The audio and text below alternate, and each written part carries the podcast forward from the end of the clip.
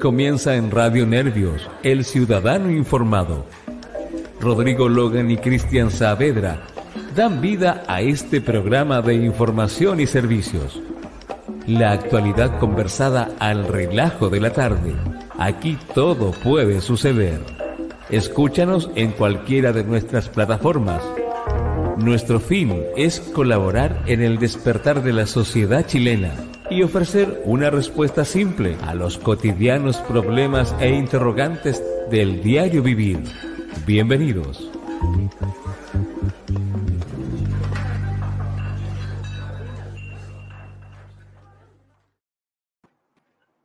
Hola, hola, ¿qué tal, don Rodrigo Logan? ¡Ay, gringo, ¿Qué andáis cariño? ¿Te parecía al de, ah, al de Moana? Eh, vengo de Maracaibo, vengo de Maracaibo. Puta que te veis bacán, amigo. Y yo ahí todo, yo ah, a lo Tomás Machati, weón, ¿ah? ¿No? Te el teléfono. Muy bienvenido a todos nuestros live escucha desde Arica hasta la Antártida y a nuestros live escucha que están en Francia, Canadá, Alemania, Japón, China y, por cierto, Australia. Rusia, de donde viene, de donde Y viene- ah, y Estados Australia y Unidos. Rusia. Australia, perdón, Australia siempre, se- siempre se me queda. Y en Estados Unidos, ¿tú donde, dónde te- estás? donde nos ven mucho. No, yo estoy en Providencia. En Providencia Ah, ok. no- Lo que pasa, Lo que pasa es que la radio la escuchan desde allá. Ah, eh, perfecto. Bingo, Como lo que, la pasa radio de los chilenos en el extranjero. lo que pasa es que la, la flaca cree que todo- todos están desde fuera de Chile.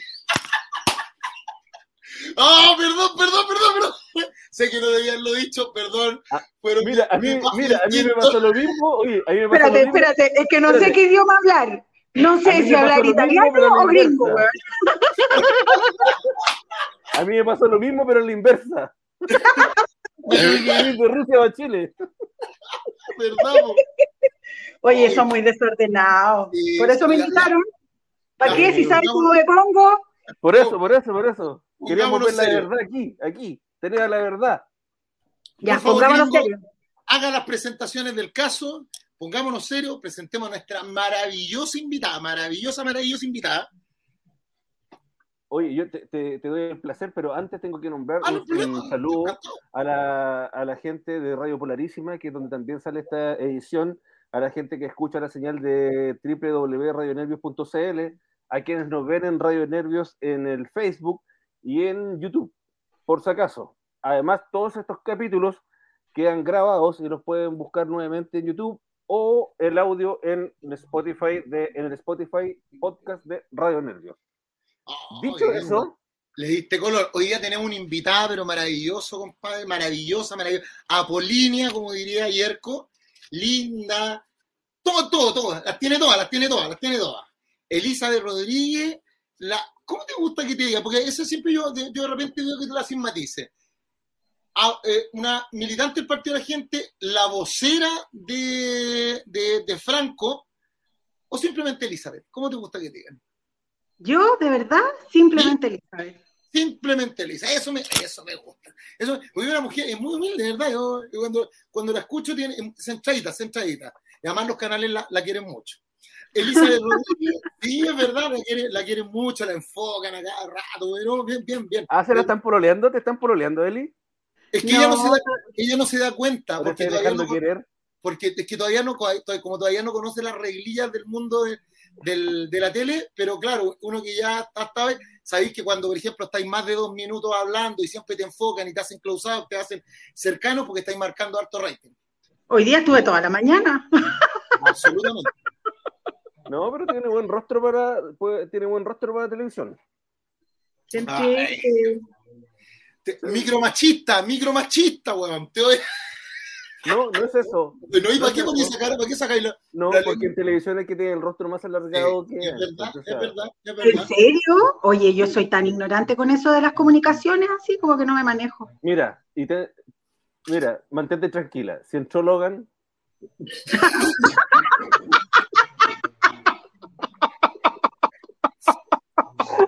Puta gringo, weón. La idea no es que llueva cerveza. Yo pensé que iba a decir otra cosa, weón. ¿Cómo? Puta, me salpiqué entero, ¿viste? Ya que soy poco serio, weón. El, el trabajo, el trabajo institucional se le fue a carajo, está todo llovido de Empezaron a cosas, innovar en esto. fue una explosión. Oye, gringo, espera, espera, espera, espera. Cáchense, Una crema, güey. cáchense con la yandá. Mira, hoy día, ustedes saben que yo tengo chaqueta, chaquetas locas, mira. Cáchate, cáchate la pintacha con candallo en el centro hoy día, weón, ahí caminando, ¿ah? Y Apolinio, Apolinio. Paga- Pagando luz, pagando la luz. pagando, claro, pagando la luz, haciendo fila. ¿ah? Bueno, como, como nuestros antiguos, la tercera edad sale de punta en blanco a pagar el agua, ¿qué les pasa? no, Exactamente. tengo no tengo ni un drama, pero tu comentario, ¿qué quisiste decir, Elizabeth? No, no. A ver, a ver, a ver, específica, específica. Trabaja.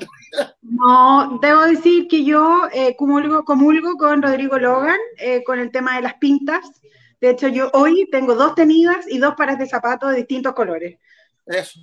Eso. De- Eso debo me- decir que yo también soy bastante ropera, chapera y me gusta mucho andar muy bien vestida. Absolutamente. Ah, yo soy más relax. Mi, padre- mi abuelo decía que lo que define un hombre es su palabra, sus uñas y sus zapatos lustrados y siempre peinado. Eso es lo que define un hombre. Él decía eso. La palabra y la facha. Siempre decía, Yo, oye, Como yo, te ves, siempre, yo siempre relax, pero voy al podólogo. ah, muy bien. ¿Al proctólogo? No.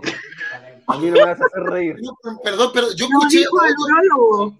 a- al, urólogo. Ah, ese fue otro. Bien gringo, mira. Mira cómo está. Estáis picado, estáis picado, estáis No, picado. hermano, me no lo picado. Me encanta No sé eso. Si no aguanta, no reparta. Yo no fui, yo no fui.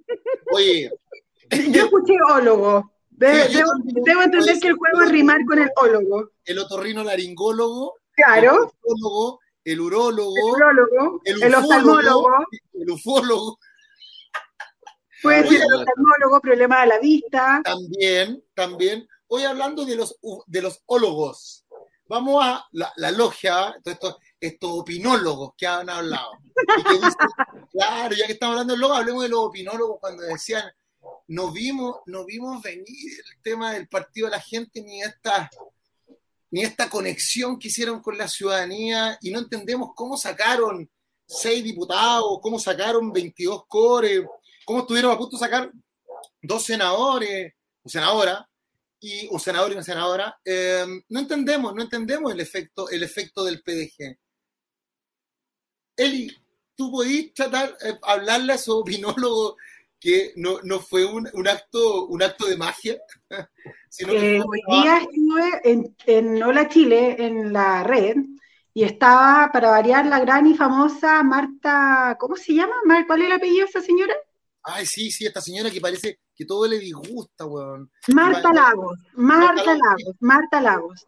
Oye, qué mujer más nefasta, yo lo voy a decir y me hago cargo de eso. Qué mujer tan poco seria en el contenido de lo que habla. Mira, partamos por lo siguiente. Dice que ella tiene estudio con la papa en la boca, weón, que no se le descaja, y con todo respeto le digo la mandíbula, eh, que ella ha hecho estudios de mestreo de no más de mil personas por teléfono y que somos casi todos los del Partido de la Gente y los votos de Parisi pobres. Así, ah, pero esa palabra, rasca y pobres. Y te Ya. juro que me dio tanta rabia, pero así como que la dejé hablar. La dejé hablar, dejé que la Yasna Lewin dijera todo lo que tenía que decir. La dejé hablar, yo dije, ya, ok, de- el derecho a réplica estaba, Claudio. Roja, el abogado, que es como el Estaba vocero de Claudio, indignado, pero Claudio indignado con las declaraciones de la, cita Marta. Marta, te juro, indignado, hasta que yo y Claudio le preguntamos cuál era el conteo y el muestreo. ¿Cómo se había generado la fuente? ¿Cuál era la fuente? ¿Cuál era la base? ¿Cuál era el muestreo? ¿Dónde estaba la prueba? Nada. Es que son unos análisis que yo hice del 2800 años atrás, antes de Cristo, y, y eso es lo que es. Te juro que yo dije, ah, no. Acá me la agarro y le dije lo siguiente. Y le dije que el Partido de la Gente era una tercera fuerza y que debía entender que no era un reclamo eh, o una, como ella dice, una corrida de mantel. Esa fue la frase, una tirada de mantel. Así nos describió, tirada de mantel. Yo le dije, no, no es una tirada de mantel, es una tercera fuerza política. Y le digo algo más, somos con los seis diputados que tenemos en el Congreso, ahora la bisagra de su izquierda y su derecha. Sí, ya, y, además, además que parece, parecen no tomar en cuenta que la votación sumado el apoyo, pensemos en el apoyo de, de, la, de la centroizquierda, pensemos que todos se unen, que todos se unen. Gabriel, Marco, eh, Yanna, incluso, incluso Eduardo Artés, incluso, aunque él dijo que no, pero pensemos que con su 1.45 ayuda. Hacen un 46.56, no alcanzan, no alcanzan. No le alcanza, no les alcanza. En el caso de la derecha, de la, de la más conservadora, sumemos el 25,8 más el más el, 13, 2, más, más el 13 también tiene un sí, 12,8. Te, da 38, te da 38 y más el decimal te da 39, póngale 40. Tampoco te da. Oye, nos necesitan para cualquiera de las dos partes. Eso es lo que yo no entiendo de este grupo de analistas políticos que no entienden que el partido de la gente, y yo se lo dije a Franco, así que tengo plena autorización, el partido de la gente no es Franco Parisi. El Exacto. voto de Franco Parisi, Exacto. el voto de Franco Parisi actual, no es el mismo voto de Franco Parisi del 2013. El voto de Franco Parisi hoy es el voto de un trabajo de un partido político, de una fidelización, de un trabajo terreno, de un trabajo de calle. Sí, no es menor que tengamos más casi un 9%, un 9% de la votación nacional respecto de parlamentarios y de parlamentarios, senadores y core. Es mucho, mucho. Eli, a tu juicio, ¿cuáles han sido los factores que han confluido en, el, en la performance, ¿ah? en, el, en, el, en, el, desarrollo del partido de la gente? Tú no hablas de éxito, para que después no digan que uno... No voy a ocupar esta palabra. ¿cuál, Mira, cuál, cuál, cuál, ha sido a tu, a, tu, a tu juicio? ¿Por qué conecta el partido de la gente? ¿Por qué conectó, digamos? Ah, ¿Te puedo decir todo en una palabra? Sí. Normalidad. Dale. Normalidad, ya, ya, sí, sí, sí, Hay un concepto de normalidad que se ha perdido en el discurso del centro político y, y, y en la política en general. O eres de la derecha, Opus Dei, tradicional, conservador, full Lucas, eh, con un discurso muy equivocado, según yo, de una libertad que no existe en la derecha, y por el otro lado tienes esta lucha de clases que a la larga pierde la identidad cuando llegas a hablar con las personas. Entonces, cuando el partido de la gente llega a hablar con las personas desde un punto de vista normal, yo abogada, estudio en una universidad privada, tengo hijos, soy jefe de familia, trabajo todos los días, sé lo que significa llegar a fin de mes, sé lo que significa tener o no poder de ahorro, que es un dividendo, que se te cayó el sistema. La normalidad del Por eso es normal. Y normalidad. este concepto de normalidad es el concepto que finalmente está cautivando al mismo centro, porque hay que determinar que nosotros le ganamos al centro. Sí. Nosotros desplazamos el centro tradicional. A, a, a, mí, a mí, a mí, lo que, a mí lo que me llama, me llama la atención, me llama mucho ¿Eh? la atención que de repente el PDG es como una, si bien es cierto, cuando se habla de la normalidad, de, de, de, de tomar este, este centro en, en términos normales, pero de la misma manera viene a ser como un respiro eh, para el espíritu de estas personas que ven que los extremos los empobrecen, porque es así. Los extremos te empobrecen, porque este extremo quiere una cosa que afecta al centro y este otro extremo quiere algo que igual afecta al centro. Y esto se viene dando ya hace muchísimos años. Bueno, ha sido muy clásico, en la fue muy clásico y marcado en la concertación, sobre todo, después de Ricardo Lago, entonces, la, la gente como que eh, me da la sensación que como que en un momento depositó sus sueños en el PDG. Ya, pero, pero Cristian, yo quiero hacer un análisis súper duro y estricto de la política chilena, y que se lo dije hoy a la Yasna Levin. El partido de la gente no viene a hacer, no viene a hacer un grito de reclamo al sistema. Esto tiene que quedar claro. La instrucción, el proceso político que el partido de la gente está generando es un proceso de de tendencia política diversa a la derecha y a la izquierda. Hay que entender que Lagos, Frey, eh, Bachelet, si tú haces la Llana Proboste, ¿Mm? si tú haces un análisis técnico del sistema que ellos mantuvieron por los 30 años que estuvieron en el poder, dejando fuera a Patricio Elwin, porque yo respeto mucho el proceso de transición que vivió Patricio, sigue siendo un centro derecha, más tirado para la derecha, con un sistema y un dibujo comercial corporativista, donde finalmente el tiempo mató el, dibujo. Y eso lo hicieron ellos mismos, la izquierda y la derecha. Pero ojo, ¿tú, tú sientes que gran parte del electorado del Partido de la Gente es un voto crítica. Es que, yo, hago, yo hago una distinción, ¿ah? yo hago la distinción entre el voto PDG y el voto a Franco. Porque creo que, creo que se mezclan, pero no, al final del día en el análisis no son lo mismo. Mira, hay que entender que el voto PDG el voto PDG, debes determinar que el voto PDG tiene que ser el diferencial entre el voto duro de Franco, que fueron 660 mil el 2013, con los casi 900 mil de hoy. La diferencia es que el 2013 el voto fue directamente a Franco Parisi. Y este año, este año, lo que acabamos de vivir, es un voto que se diversifica y ya no va solo ligado a Franco Parisi, va ligado a un trabajo de partido. Lo que pasa, mira, acá nosotros tuvimos con el gringo, eh, tenemos, tenemos una, algo que nos hace sentir muy orgulloso. En las últimas cuatro elecciones, las últimas cuatro elecciones, incluyendo la elección de presidente en Estados Unidos, está documentado, que hemos dicho cuáles van a ser los, resultados. Eh, ¿Cómo este resultado? Sí, pues este resultado nosotros lo predijimos en, en octubre. Ahora, yo pensé. cuando, cuando, no, cuando no llegó Franco, dijimos: error, va a quedar tercero.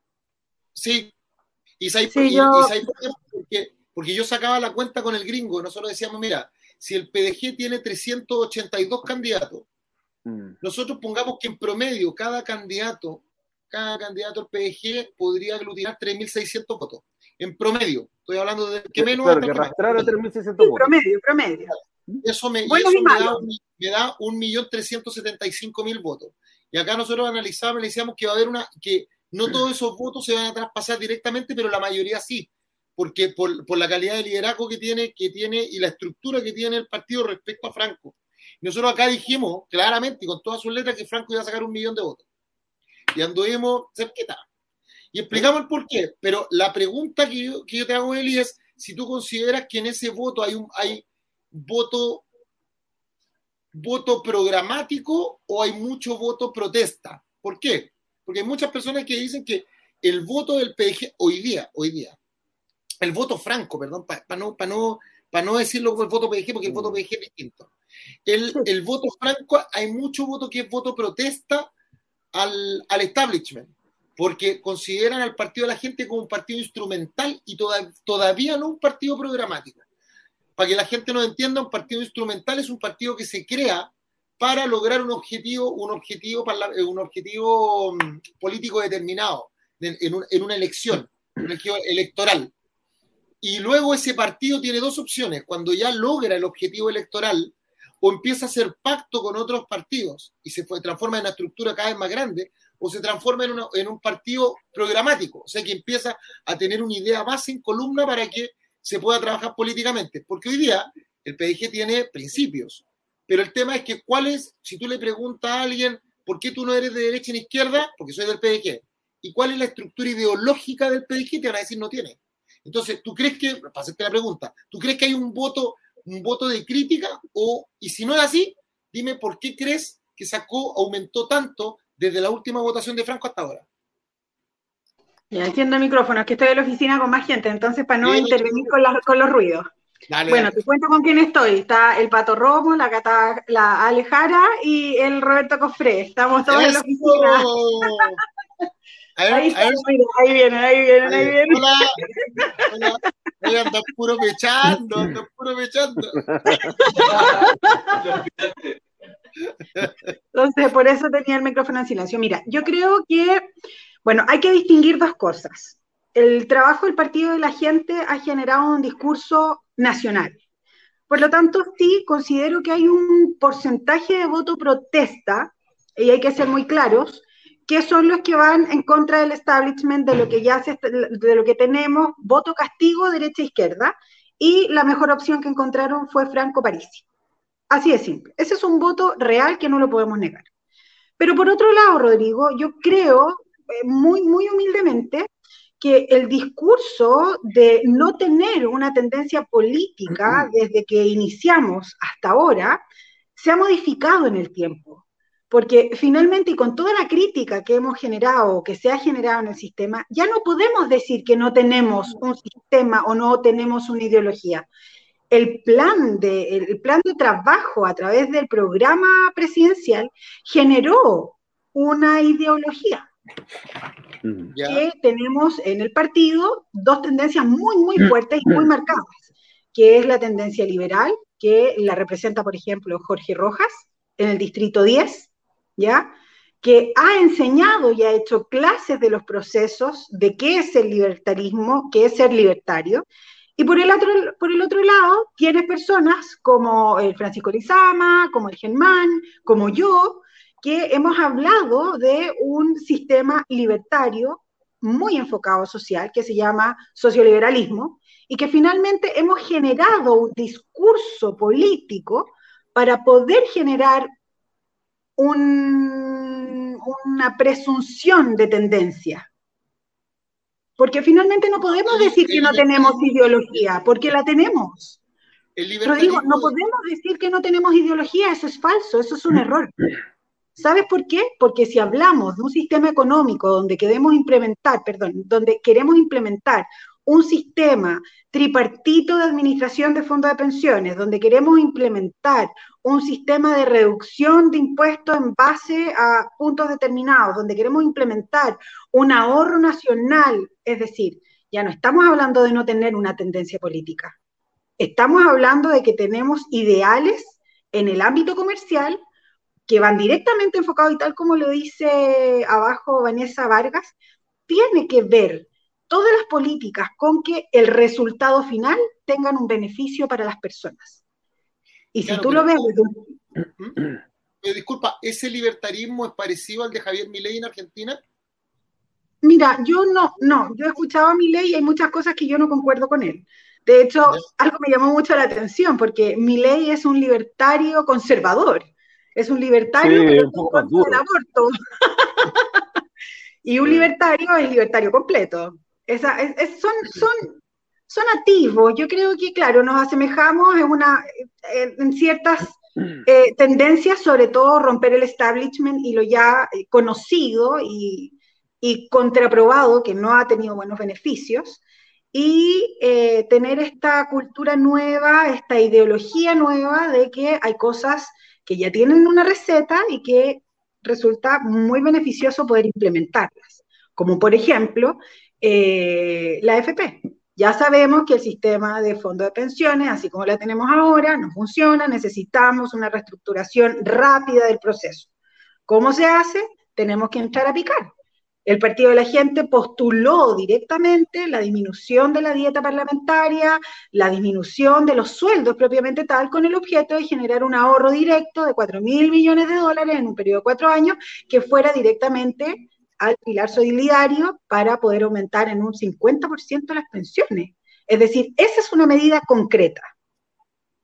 Disculpa, si hoy día Franco Parisi fuera el presidente de la República, según los análisis de la, de la DICPRE, la Dirección de Presupuestos, los funcionarios del aparataje estatal son casi 169 mil. ¿De dónde hubiesen salido esos trabajadores? Del, aparato público, entendiendo de que el PDG está tan alejado de las fuerzas políticas que hoy día... Y tenemos solo 46 mil adherentes, Pon, ponlo a trabajar a todos y no te alcanza. Claro, eso.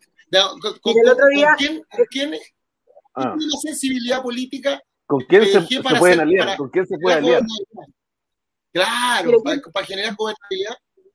Mira, yo creo que acá hay que ser muy responsables con este tipo de declaraciones y el sistema debe, debe mantenerse y vivir una transición. Eh, lo hablamos en algún momento con algunos adherentes del partido y la carrera, por ejemplo, la carrera funcionaria, eh, no es algo que sea muy popular, pero la carrera funcionaria funciona. La gente que trabaja para el servicio público, no todo es mal, no todos son operadores políticos. Hay muchas personas que han trabajado toda su vida ahí y que, ¿por qué los vas a despedir? Porque llevan 30 años trabajando ahí. Es su trabajo y lo hacen muy bien algunos.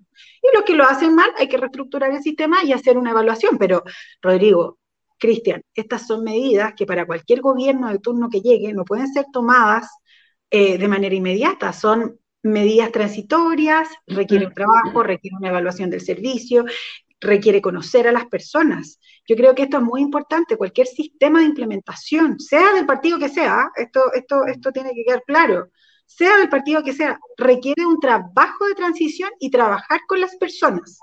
Si solo vamos a trabajar con ideales políticos, este país nunca va a funcionar. Claro, es un, es un buen punto, porque trabajamos, no, no trabajamos desde el sentido común, buen punto. Eso, eh, damos, la, damos la explicación. Yo creo que ese es, uno de los grandes problemas de las cofradías políticas hoy día. Oye, Cada vez que responden a un problema, lo responden desde la ideología y no desde el sentido común. Entonces ocupan palabras técnicas tan rimbombantes que la gente... Que nadie las entiende. Oye, a, a, partir, a partir de lo, de lo dicho, eh, claro es que ahora hay una oportunidad de, de negociar, digamos, los votos del, del, de las de los, las personas integrantes del PDG. Eh, ¿Tú crees que hay un universo grande del PDG que está dispuesto a negociar con CAS, por ejemplo? Yo creo Franco, que ya, Franco ya hizo un llamado a no, a no negociar con Boris. Yo creo que hay un universo muy grande que no está dispuesto a negociar con ninguno de ellos. Pero no, disculpa, no, no llegar a una negociación significa restarse de la segunda vuelta.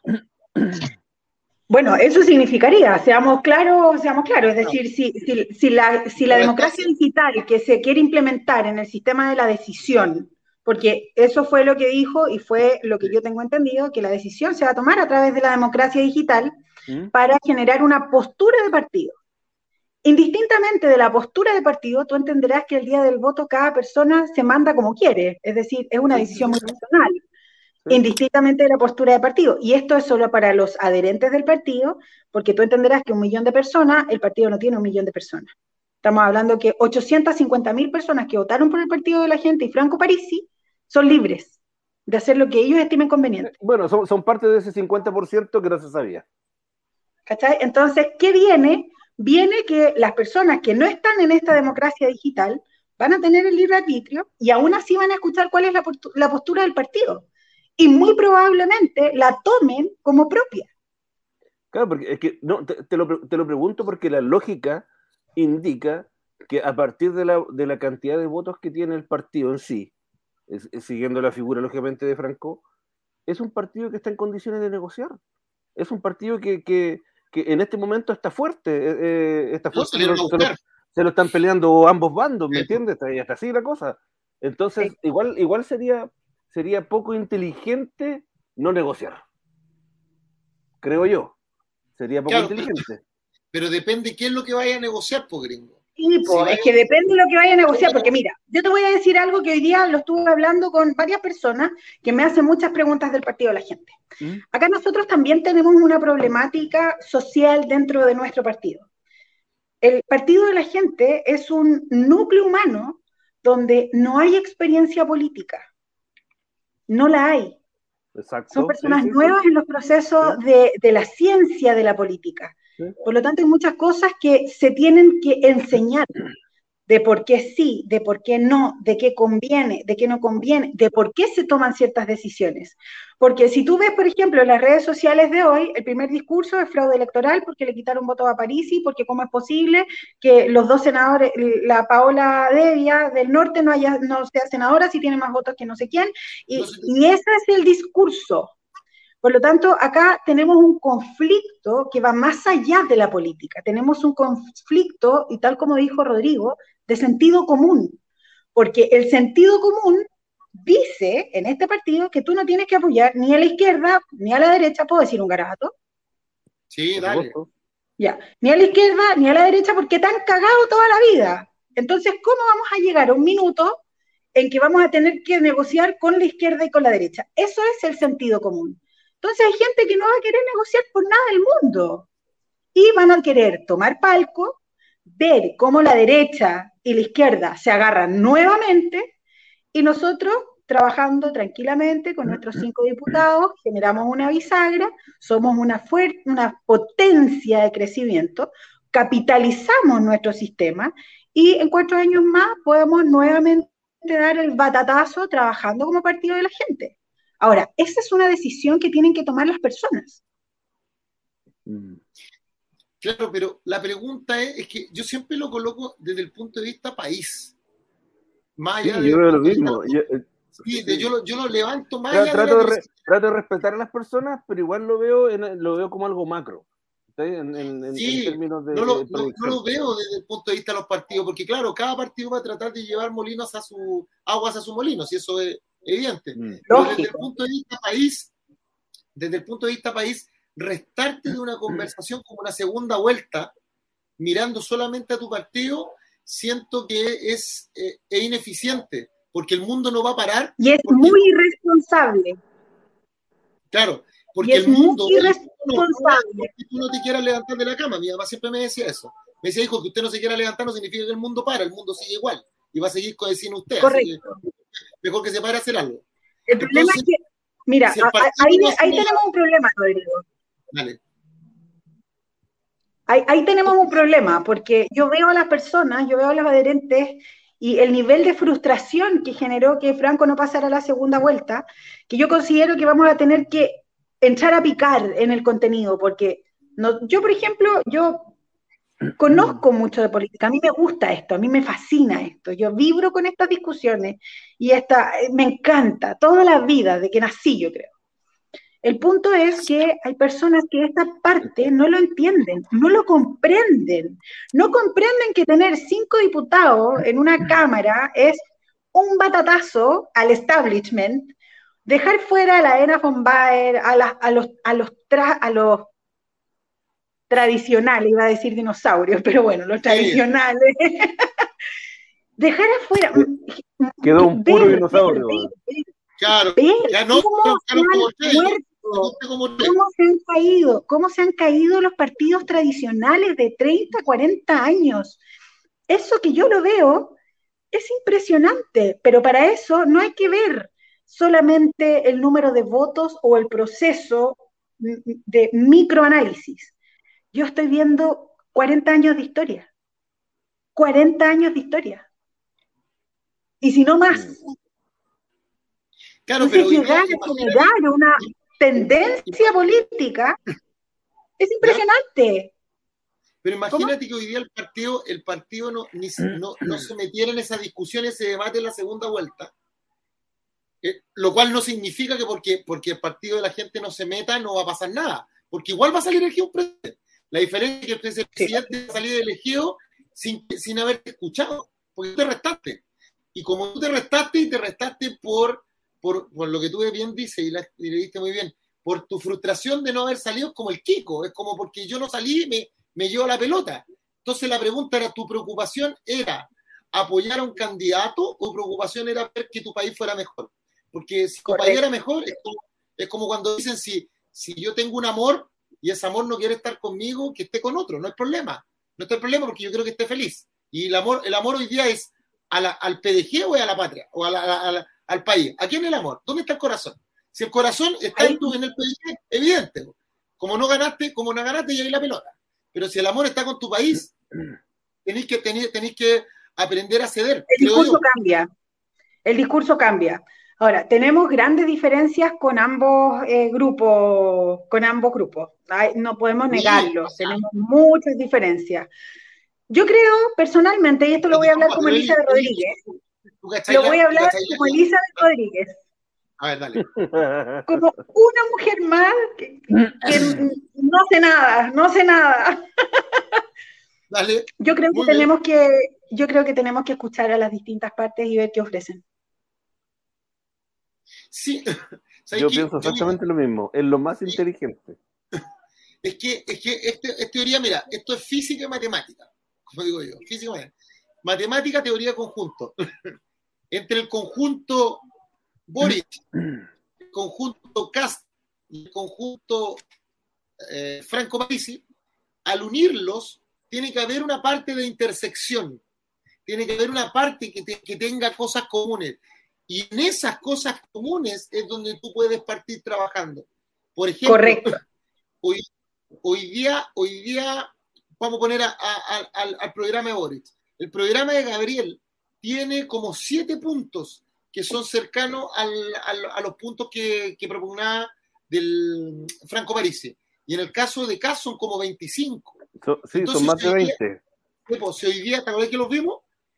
si hoy día el partido de la gente no utiliza la ventaja comparativa y competitiva que tiene, dado la coyuntura nacional, van a haber perdido una, una, una oportunidad gigante de poder cambiar. De crecer. De que, y, y, de no, y de poder de, ayudar no, al país. De, de, afianzarse como partido y, y, y, ser un integrante real en la política chilena. Y ser Mira, una, yo, creo, buena oportunidad. yo creo que este es un trabajo que vamos a tener que hacer como partido de manera interna. Yo te lo digo, Rodrigo, tú que eres un fiel amigo del partido de la gente, vamos a tener que generar más instancias de diálogo en un corto plazo para poder explicar estos procesos políticos que estamos viviendo como partido. Eh, porque de verdad te lo digo, no es fácil hacer entender a una persona que viene escuchando de, de, nosotros mismos que la derecha y la izquierda eh, es malo y ahora, chucha, hay que entrar a picar y entrar a negociar porque, claro, el bien es mayor, pero tenemos que explicar los porqués y después que la gente vote. Yo considero que ese, ese es parte del proceso, pero con toda la información bien explicada. Y también, y no sé si me que, explico. Y también habría, habría que explicar, que es un tema yo creo que es necesario, decirle a la gente que negociar no significa venderte. Porque la gente tiene, la, tiene la idea de que cuando tú negocias, te transformas en lo que más odias. El que negocia se vende. Y yo siempre le digo a la gente que eso no es así. Que negociar implica llegar a acuerdos donde tú cedes para formar un algo que es más grande que ti mismo. Porque no negociar es, es transformarte en egoísta.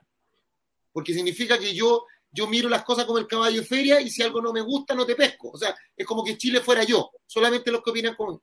Pero la tampoco sirve, tampoco sirve, porque necesitamos gobernabilidad. Pero la pregunta es, ¿qué vas a negociar? Si tú te vas a sentar como PDG a negociar puestos políticos, por ejemplo, tú le dices a, eh, a José Antonio Cas, mira, yo para darte los votos de Franco necesito que tú me des el ministerio tanto, tanto, tanto, eso, eso es deshonesto. Pero si tú le dices, mira, yo para darte el apoyo necesito tener un poco más de, de intersección entre tu propuesta programática y la propuesta de los principios de este partido, porque son los por los cuales la gente votó, y siento que la propuesta número 25, la 42, la 52, que son propuestas que van contra, podemos hacer un matiz. Esa es una negociación país, Esa es una negociación pensando en tu país. Y aprovechar no aprovechar sí. las 25 que ya tienen en común, que son más que las de Boris, y potenciar otras. Yo creo, yo en lo personal, en lo personal creo que, que, que ahí, ahí está la solución en ambos lados, o sea, Boris o Cas. Pero ¿sabes qué? Creo que una de las que generaría un gran, un, un gran cambio a nivel país sería la propuesta, y ahí yo sé que va a ser muy difícil que, que te la acepte tanto Gabriel como José Antonio, claro. si que es bajarse los sueldos. O sea, si alguno de ellos aceptara, claro, si alguno de ellos aceptara que el presidente, porque ustedes saben que todos los sueldos del aparataje estatal están indexados al sueldo de la primera magistratura, que es el presidente de la República. El presidente o la presidenta se baja el sueldo y fue un, un dominó, empieza a bajarse todo me encantaría, me encantaría en lo personal ver que el, el José Antonio o Gabriel dijeran, y, y, y, lo digo acá en pantalla porque yo sé que nos van a escuchar, creo que esa es la llave con la cual pueden entrar al partido a, de la gente. Absolut, absolutamente. Mira, Maya, Maya, porque después vamos a ver el tema de la democracia digital, vamos a ver el tema de la democracia directa, vamos a ver el tema de la organización territorial, que es súper importante porque es súper importante dentro del esquema de libertad del PDG pero orgánicamente el efecto que se genera en que un presidente diga, sí, yo estoy dispuesto a ganar 5 millones de pesos, ¿por qué? porque todos los candidatos en el último debate presidencial, todos, sin excepción, hablaron del informe del Fondo Monetario Internacional y del Banco Interamericano de Desarrollo, que dice que Chile tiene 5 mil millones de dólares de pérdida en la operación del Estado. Y Franco lo contestó claramente, dijo de esos 5 mil, 3.500 vienen dados por los sobresueldos que se pagan las autoridades y los operadores políticos. Entonces los guardias la tienen clara, ya saben dónde estamos. saben que si se bajan el sueldo a cinco palos, ahorramos 3.500 millones de dólares. Ojo, 3.500 que después tú puedes decir, van a ir a pensión, van a ir a mejorar el pilar solidario, van a ir a mejorar el, el tema de la educación, van a ir a mejorar el tema de la salud. Ok, pero ya tenéis 3.500 pero yo quiero ese gesto, ese para mí sería un súper gesto, pero puta, creo que me voy a morir esperando porque te cacháis que 5 millones de pesos. Hombre de poca fe. Si pudiera ¿Sabes cuál es el problema, Cristian? Y lo que yo veo, y de todos y los mismos, eh, y, de los comentarios que hacen muchos políticos, es que de verdad que hay mucho dinero de por medio. Entonces, cuando tú ya tienes un estándar de vida trabajado a un sistema de ingresos estable, como es un sueldo de, parlamentario, de presidente, de ministro, tú entenderás que después llegar y bajártelo después de 40 años es generar un detrimento en el peculio personal. Es decir, tu estándar de vida cambia y estamos hablando de los, de los tradicionales, no estamos hablando de la gente nueva. Pero me parece que ahora es el momento, porque ahora de los tradicionales ya quedan pocos. Ah, pero es que si yo estoy de acuerdo. Yo estoy de acuerdo. El punto es que vamos a ver si Castro Boris están de acuerdo y han estado años y nunca lo han hecho. mira, yo les paso el dato, les paso el dato a, las dos conformaciones de José Antonio y de Gabriel. Trabajen en eso, cabros. Trabajen en entrar, porque si ustedes llegan con una propuesta como esa al partido de la gente, créanme que van a tener, les a, van a tener una entrada bonita. Es como cuando vais de visita a un lugar pero si no, mostrar las intenciones de corazón que es las lucas. Y ahí eh, es un botín que se quiere tomar para repartir los complicados. Eli, te quiero hacer una consulta respecto a que tú ya hablabas del tema de la transparencia en las lucas. Hay, hay un lugar que está, que está circulando que dice que Franco ya pagó la pensión de alimentos porque hizo un negocio con, el, con, el, con la campaña. Tú en la mañana te encargaste de, de explicarlo, pero quiero que lo expliques acá también. Mira, hoy día. disculpa, déjame terminar eh, con esto. Hoy día se sabe que a los partidos políticos el Estado les da una subvención por cada, por cada militante que tengan. El partido de la gente hoy día, bueno, dependiendo del tema de la temática, es el segundo partido con más militantes Chile o el primero, dependiendo, porque según la última es el primero, pasó al Partido Comunista. Pero pensemos que son el segundo, 46 mil, o sea, ya tendrían una subvención por los 46. Segundo, van a tener una subvención, eh, una devolución, un sistema de devolución por los gastos efectuados en las campañas políticas presidenciales, core, em, eh, diputados, senadores, diputados, senadores. y senadores, en base al gasto efectivo que hicieron. Entonces la pregunta es, ¿cómo crees tú, siendo la, la, vocera y una, activista muy importante de estos partidos, que se van a solucionar esos temas de cara a la gente para que la gente no crea que el partido, el PG, va a embolsar cerca de 4 mil millones de pesos del Estado producto de esta campaña y que bien, resultó, tanto en Franco como en, en los candidatos. Ya, distingamos. La administración del partido tiene una cabeza. Esa cabeza es Luis Moreno, tiene un secretario, tiene un tesorero, y tiene un sistema de administración respecto de los fondos que debe ser publicitado, notificado al sistema político que nosotros tenemos la administración de las lucas del partido tendrán que ser notificadas como corresponden, deberán ser aprobadas, deberán dar, rendir cuenta, etc., etc., etc. ¿No es cierto? Saltemos, ¿me escuchan o estoy pegada? Escucho bien. No te escuchamos. Ya.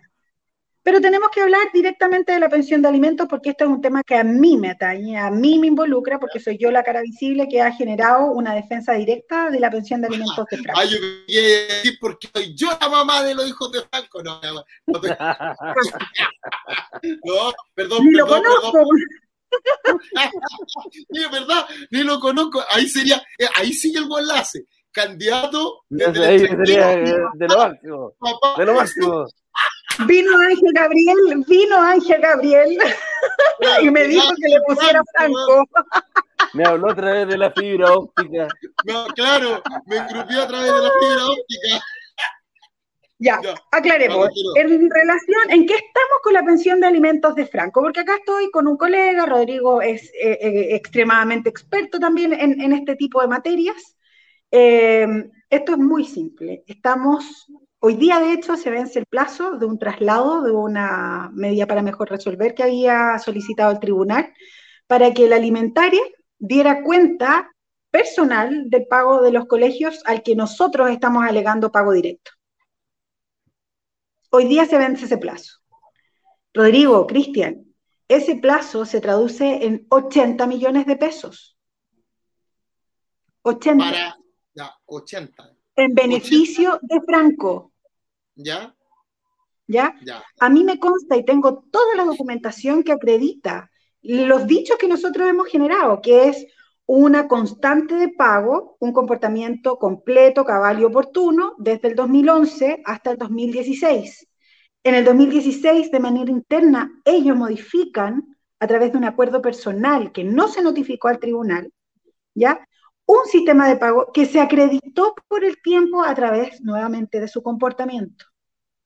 Ahora, ¿y, ¿y por qué lo digo así? Porque ya tengo autorización para poder hablar esto y esto venía después de ayer hay un comportamiento y que desafortunadamente estamos viendo que un sistema judicial no funcionó en esta causa propiamente tal, que a mí me llamó por lo demás mucho la atención porque nunca me había pasado en la historia de los años que tramito objetos y saco arraigo y medidas cautelares que son un trámite.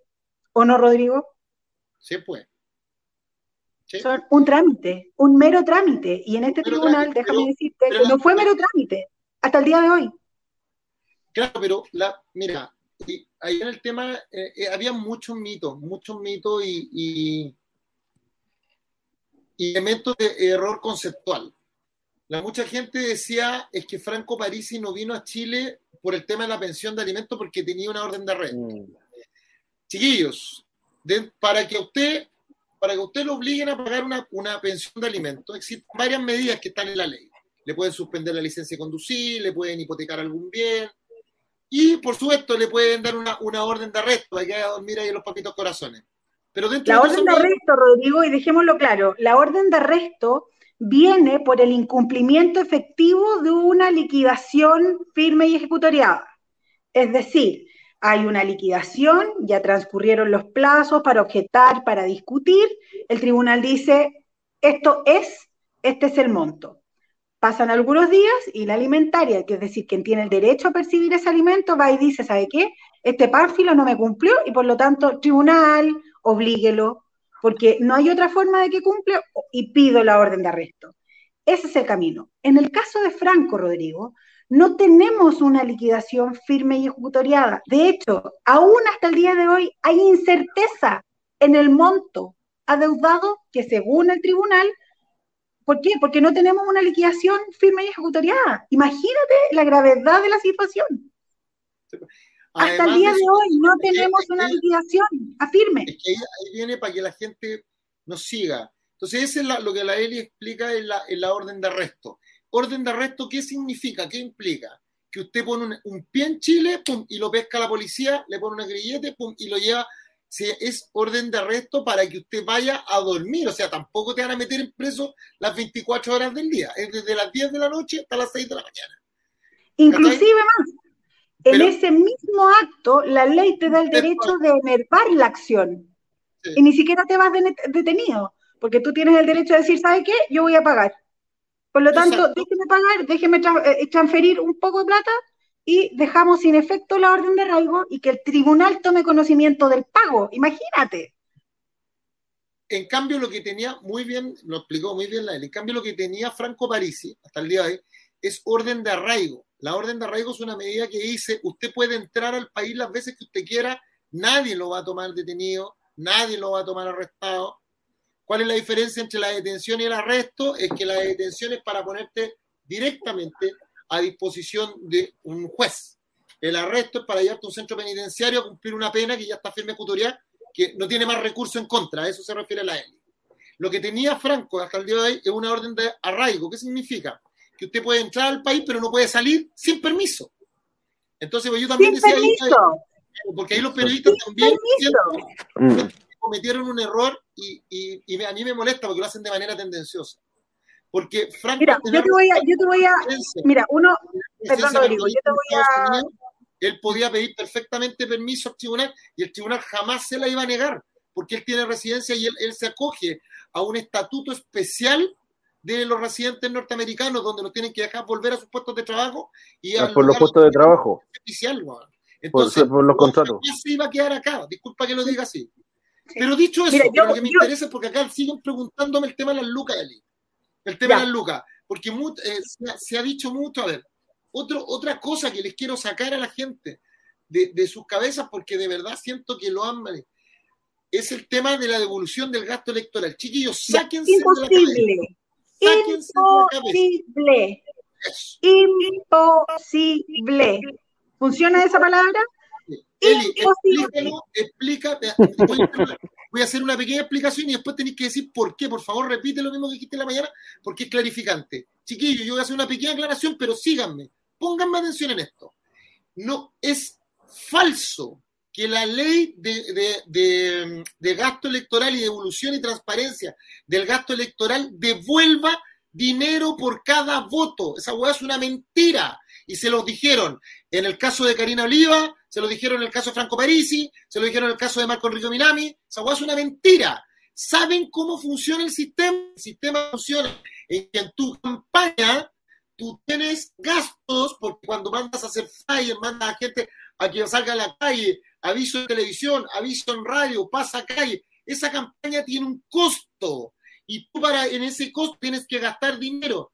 Hasta antes del año 2017, eh, el financiamiento de las campañas podía ser privado y eso se descubrió que era un peligro porque yo podía salir a Soquimich y a Penta a pedirle plata y gastármela en una hueá porque como era plata privada no era susceptible de ser revisada por el CERVEL y por el Ministerio Público. Se cambió la lógica y dijeron que ahora iba a ser plata del Estado. ¿Pero con, con qué? Cuando usted termina su campaña, usted tiene hasta cinco días desde el momento de terminada la campaña para hacer una rendición de cuentas.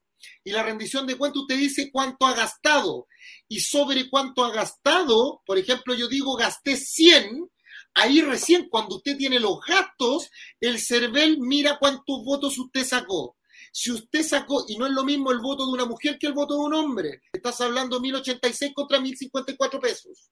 Si tú sacas más votos sumados entre hombre y mujer de lo que gastaste, el CERVEL, el Estado, te devuelve hasta lo que gastaste. Ni un peso más, Más, decir una correcto, Ni un correcto. peso más. Ni un peso más. Ahora, hay que agregarle, hay que agregarle, Logan, Parisi, al ser una campaña, y bueno, yo no le estoy prestando ropa para que no me digan, la campaña de Franco Parisi fue por internet, fue una campaña online. Esa campaña, todo tiene que estar trazable. O sea, si el compadre gastó, contrató para hacer publicidad en Facebook, en AdWords, AdSense, Google, eh, en temas de, de fotos, StreamYard, entonces, todo, todo es público. O sea, no piensen que, ah, porque hay algunos que dicen, ah, es que como sacó casi un millón de votos y lo empiezan a multiplicar al tiro, le van a devolver. No, hay que rendir cuentas. Por eso que cuestionaron a Karina Oliva, porque Karina Oliva, cuando, por el caso, que lo entiendan, lo que ella hizo fue hacer una rendición de cuentas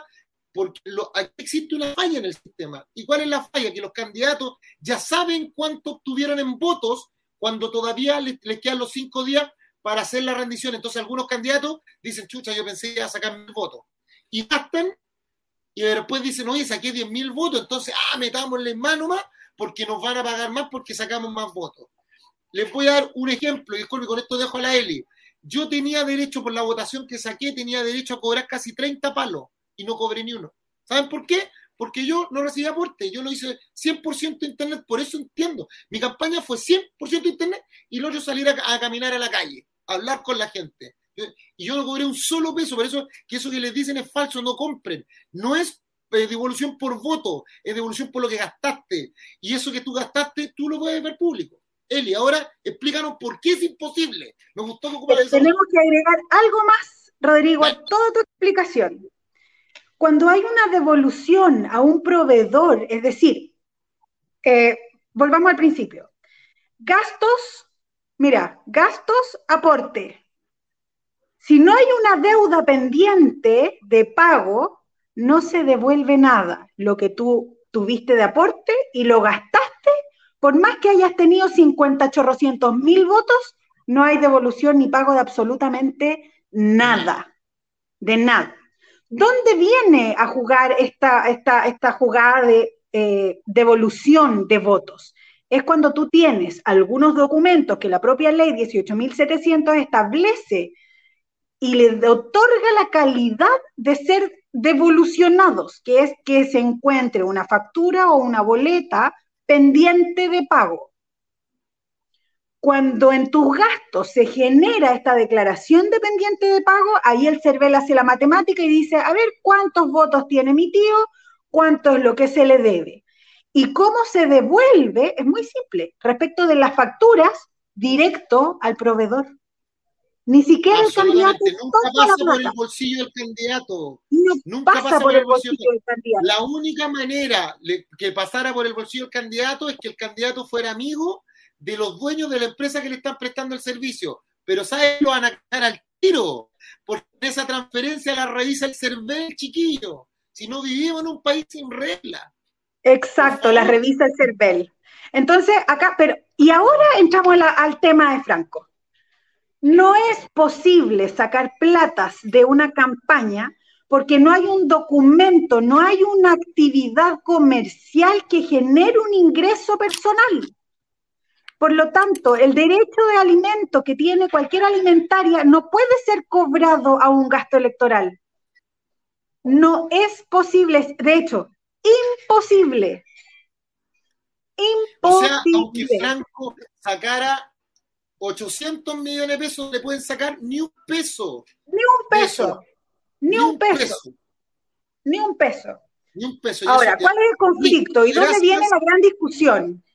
La discusión se centra en que el 2013, cuando se generó el juicio con los colegios de los masones, se solicitó la retención de la devolución de votos. Y como el tribunal no tenía conocimiento técnico, técnico, de qué es lo que debía hacer, dijo, ok, medida cautelar, reténgase y Cervel, aclare qué hago con esta petición. Y Cervel le dijo, no tiene, no se puede cobrar. Entonces, ¿qué hizo el tribunal? Ok, disculpen, suelto la medida cautelar, porque se aclaró judicialmente. El punto es que esto después no lo hablan, no lo explican. Segunda pregunta. Se dice hoy día, muchas gracias, excelente explicación, amiga, porque eso es lo que quiero que la gente entienda. A mí, mire, yo, yo puedo estar de verdad. Me gusta cuando hay gente en desacuerdo, porque es parte del juego de la democracia. Pero no puede ser que estemos hablando de la Torre Babel, que tú digas lo que digas, yo escucho lo que escucho, y que eso sea una forma, que en vez de que la busquemos para llegar a acuerdo, sea una forma para poder culparnos y, y, como autolimitar nuestra responsabilidad frente al del resto. No, la ignorancia es temeraria y hay que combatirla. Segundo, se dice que las, votaciones de Core, en las votaciones de diputados y en las votaciones de senador, dado la alta votación que han tenido, esa parte de esa devolución llegaría a Franco porque hubo una campaña centralizada del partido para ayudar a los candidatos y que esa, esa campaña fue hecha por una compañía que se llama Ponder Group, que es de Juan Manuel Valenzuela, donde Franco es socio. Bueno, te lo estoy preguntando así, tal cual como lo estoy leyendo. Yo sé que es una mentira de la mierda, pero, pero para que después digan que yo... para que no quede duda. ¿Puedo responder? A mí, esa ¿Puedo mira, cuando a mí, Respóndala, pues si esa es la pregunta, respóndala. Eso es absoluta y completamente falso. Pero tenemos que explicar el por qué. Cuando nosotros iniciamos el proceso de la campaña, ya eh, antes las inscripciones, claramente se habló de que habían ciertas empresas, y una de ellas era Ponder, que venía a la larga a ayudar al proceso de elección, ¿ya? Pero que en el proceso de análisis y de trabajo no se hizo por este conflicto de interés que existía, ¿ya? Por distintas situaciones, por caja, por estrategia, y Ponder nunca prestó al partido de la gente para todos los candidatos el servicio. Así que eso de que Ponder va a recibir un porcentaje de, no existe. Aparte, que hablemos más claro, Ponder no existe. Ponder es una empresa que se creó como concepto hace muchos años atrás. De hecho, el socio que tenía Juan Manuel desafortunadamente falleció. Por lo tanto, esa empresa nunca nació al derecho. Era un concepto. Perfecto. Y pregunta, ¿y la plata que recibieron los candidatos del Partido de la Gente como aporte electoral, esta plata la manejó centralizadamente el Partido de la Gente o la manejó cada uno de los candidatos? No, lo manejó centralizadamente el Partido de la Gente, pero lo que se hizo fue generar un proceso de distribución entre cores, diputados y senadores en base del aporte eh, recibido. Perfecto, o sea, tampoco fue a los bolsillos Franco Parisi, para que Tampoco fue a los bolsillos de Franco Parisi. Ya. Ok, y una pregunta, y todo eso, eso, ese sistema en algún momento el Partido de la Gente lo va a liberar para que se, la gente pueda ver dónde estuvieron los gastos de campaña, dónde estuvieron los gastos, transparentar. Definitivamente, porque ¿sabes cuál es el problema? Es que acá estamos hablando como si fuera un secreto. Y esto no es un secreto, es todo lo contrario. Nosotros tenemos protocolos, están los estatutos, se está trabajando un reglamento, donde finalmente el objetivo es que esto sea lo más transparente posible. en cuanto a, a mí, a mí me complica enormemente y no por, una, por un afán de, defensa corporativa.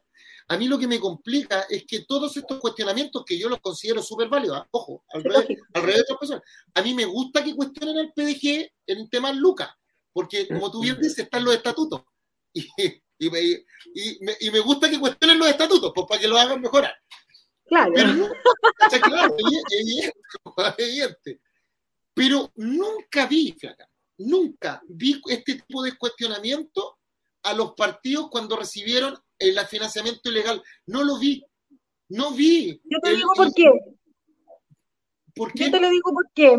Porque nosotros, como somos un partido horizontal y tomamos la democracia digital y el derecho de participación como esencial, todos podemos preguntar. Distinto a un partido tradicional que tienen un sistema jerarquizado y por lo tanto las decisiones se toman en cuatro paredes y la gente no tiene derecho a opinar.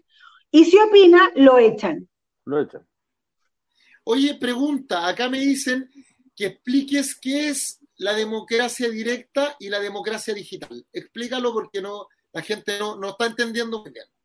Ya, el partido de la gente como principio eh, esencial de constructibilidad del partido ha generado conceptos de participación. Las personas tenemos derecho a participar de todas las decisiones políticas y no políticas, ¿ya? Y tenemos dos grandes cuerpos. Es la democracia directa, que es a través del voto de tu distrito, de tu directiva regional, es la interna. Y por el otro lado tenemos la democracia digital, que es el derecho que tiene todo adherente al partido de la gente, de que cuando se deban tomar decisiones importantes, estas van a ser sometidos, pongámosle un nombre, a un plebiscito y que debe ser consultado para todos. Y por lo tanto, esa decisión es vinculante. ¿Usted ha practicado el sistema como PDG, el sistema de democracia directa en algunas votaciones del partido? ¿En cuáles? Tres veces ya, en ah, menos de seis meses. En Primero tuvimos que ratificar tres. La primera fue ratificar por un tema de protocolo, ratificamos las directivas, la directiva nacional y ciertas directivas regionales, que eran esenciales para poder generar el proceso de ratificación en el CERVEL. Se hizo con democracia digital, votamos. Votamos. ¿Cuántas personas votaron ahí? ¿Cuántas personas votaron ahí? Ay, mala, mala pregunta. no sé de cifras. 14.953, vamos. Maravilloso. Porque, porque, de verdad que eso, y yo voy a explicar ahora, o voy a, voy a, voy a dar mi, mi, parecer de por qué eso, eso, junto con el bajarse los sueldos, son cambios radicales, pero yo lo voy a explicar. Segunda, nosotros hicimos primarias internas para, los, para generar y rellenar los cupos, a los cargos parlamentarios. Senadores, diputados y cores tuvimos, yo no, porque en eh, mi, distrito no hubo competencia, tuvimos todos los cupos al día y no hubo necesidad de primaria, pero respecto de aquellos distritos... Pero ahí, fue, ahí, fue, ahí, fue, cuando, ¿Fue cuando se dio el problema con Gino Lorenzini? Eh, sí, pero el problema de Gino vino después. Nosotros ya habíamos vivido este proceso, Gino llegó muy tarde. El punto es que nosotros generamos la democracia digital, se hizo una primaria, hicimos todo, fue, fue, fue muy entretenido porque fue una experiencia de exposición dentro de la gente, una mini campañas de senadores, diputados y, cores. Y eh, con N 1, por ejemplo, si las listas, si había, no sé, lo máximo que podía tener tu lista en, en core era 8, ellos elegían 9. Y lo otro, todo, y todo con el respeto a la paridad. Todo era con paridad de género. Por eso la estructura, la estructura, del partido de la gente es la que más respeta la representación entre hombres y mujeres. Así es. Aunque nos digan en un grupo, en un estudio que no es así, yo sigo insistiendo que es así porque si no, no tendríamos ningún ¿Tú sabes cuál es la paridad que tenemos a nivel nacional con los candidatos a diputados? cumplimos completamente con la paridad. Entonces, hay hombres y mujeres en este proceso. Bueno, pero para centrarnos en la democracia digital, se votaron los cupos de senadores, diputados y cores. Se fue otro sistema, otra votación.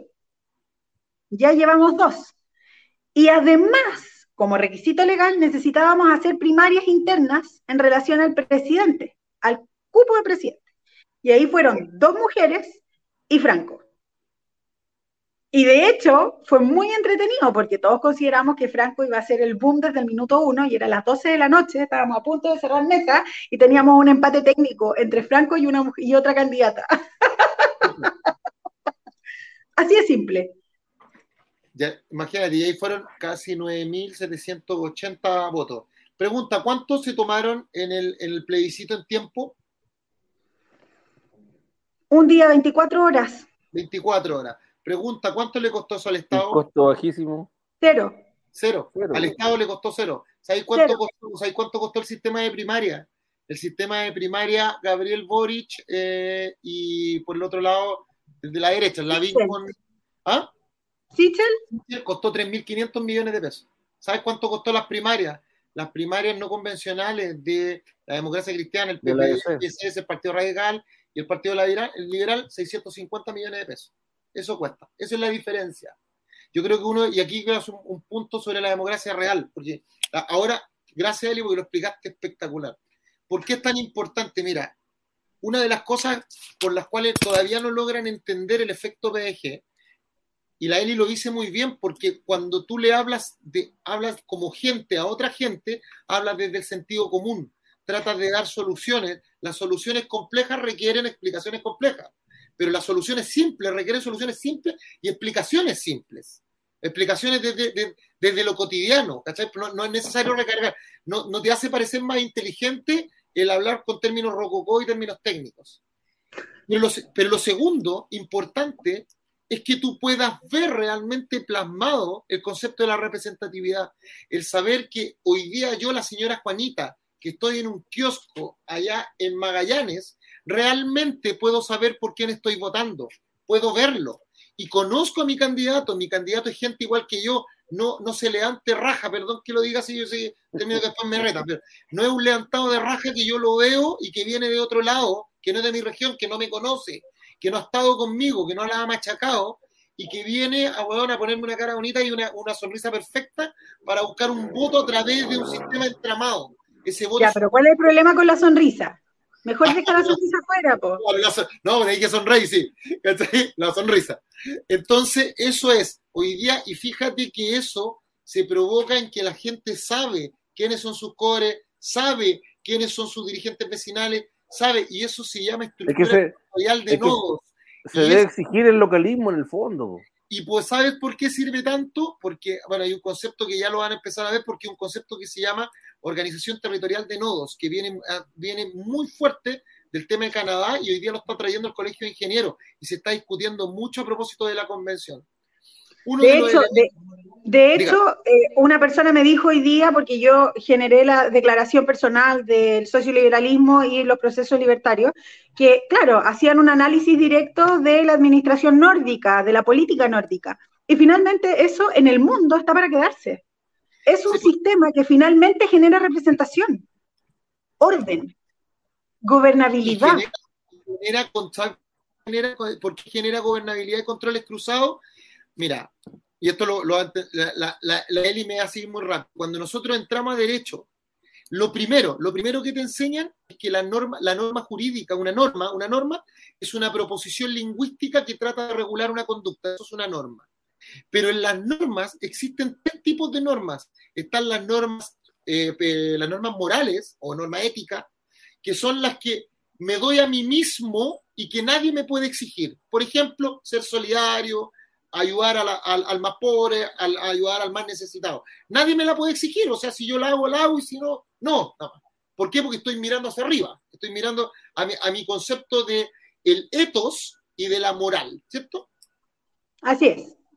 La segundo tipo de normas son las normas de trato social, que son aquellas que no me doy a mí mismo, sino que nos damos el conglomerado y que es el mismo conglomerado el que me las cobra o me sanciona.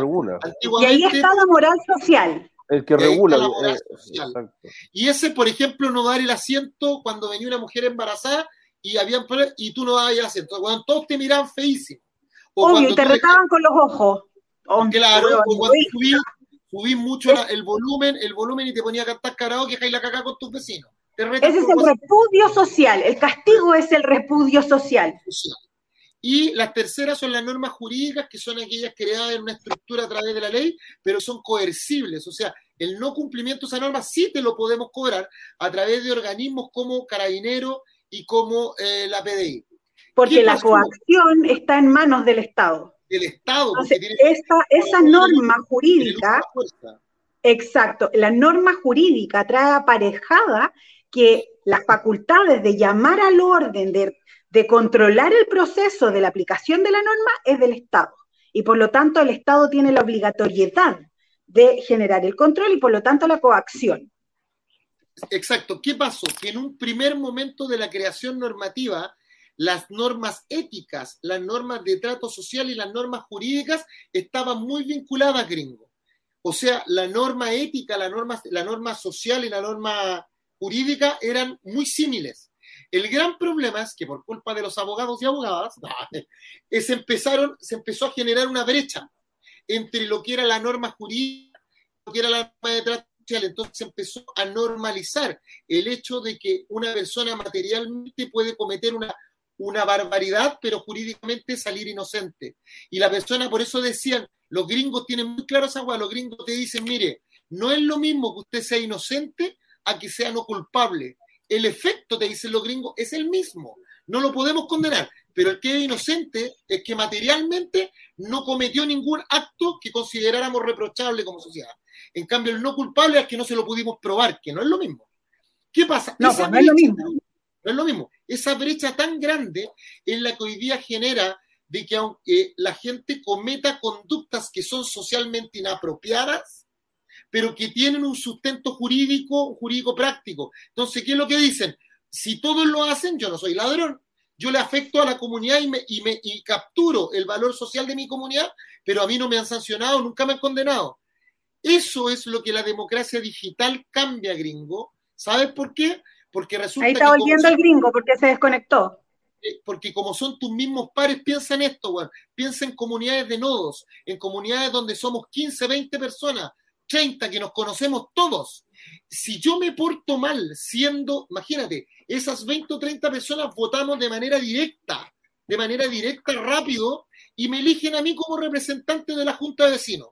Vos sabéis lo que pasa, weón, si yo me llego a portar mal como representante de la Junta de Vecinos, no va a ser un, partidario en Arica el que me va a tirar la oreja. No, va a ser tu mismo nodo son mis, mismos vecinos y no voy a poder salir a la calle por vergüenza, weón, porque son mis vecinos los que me van a decir ahí. Eso es la democracia digital, por eso que es tan importante para poder generar una cultura de respeto y de la nueva moral, de la generación de los nuevos valores.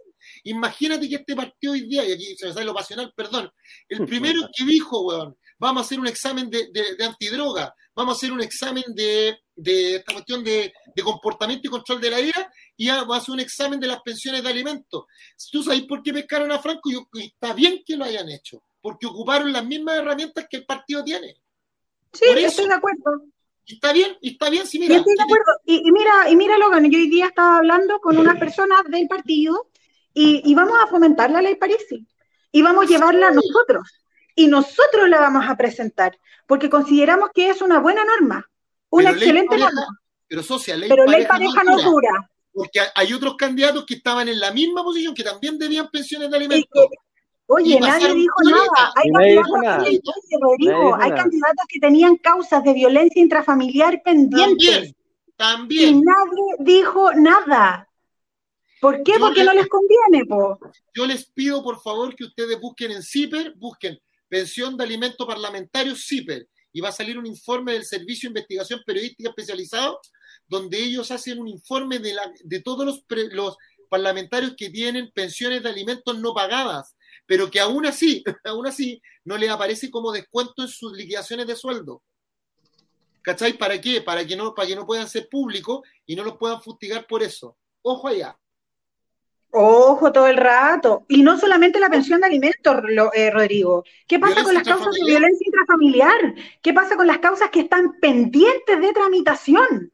Porque el sistema sabe y conoce que uno puede objetar y dilatar las causas hasta que pase la campaña y mejor no firmamos el acuerdo y mujer, te, ma- mantente callada porque si yo no soy electo, no tengo Oye, plata. Como no tengo plata, no te puedo pagar nada.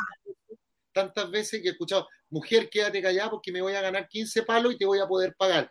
Si tú hoy día me matas, me matas mi carrera política y afuera en el mundo no voy a ganar esos 15 palos. Eso es violencia económica además. O sea, además, Violencia económica, violencia económica. Y afortunadamente, Rodrigo, debo decir que el caso de nuestro candidato Franco no es así. Me consta, afortunadamente debo decirlo, y soy muy clara y tajante en ello. Pueden existir diferencias, sí, hay algunas diferencias en el concepto de los reajustes que claramente eh, pueden ser manejados en tribunales y de hecho eso es lo que está pendiente a la larga, Eh, pero hay un comportamiento que no significa la incapacidad moral de generar una administración pública. yo les voy a contar acá porque eh, antes de hacer la pregunta a Alexis Briones, Luis Alberto Tapia habla de que existen subterfugios. No, amigo, mira, no es subterfugio.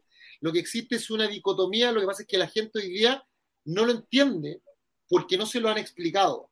Existen Claro. dos tipos de verdades. Está la verdad material y la verdad procesal. Te voy a dar un ejemplo. Yo me tomo unos copetes, pum, pum, y le meto. Después salgo, pesco mi auto y salgo. Choco un compadre y ni Dios lo quiera, fallecen.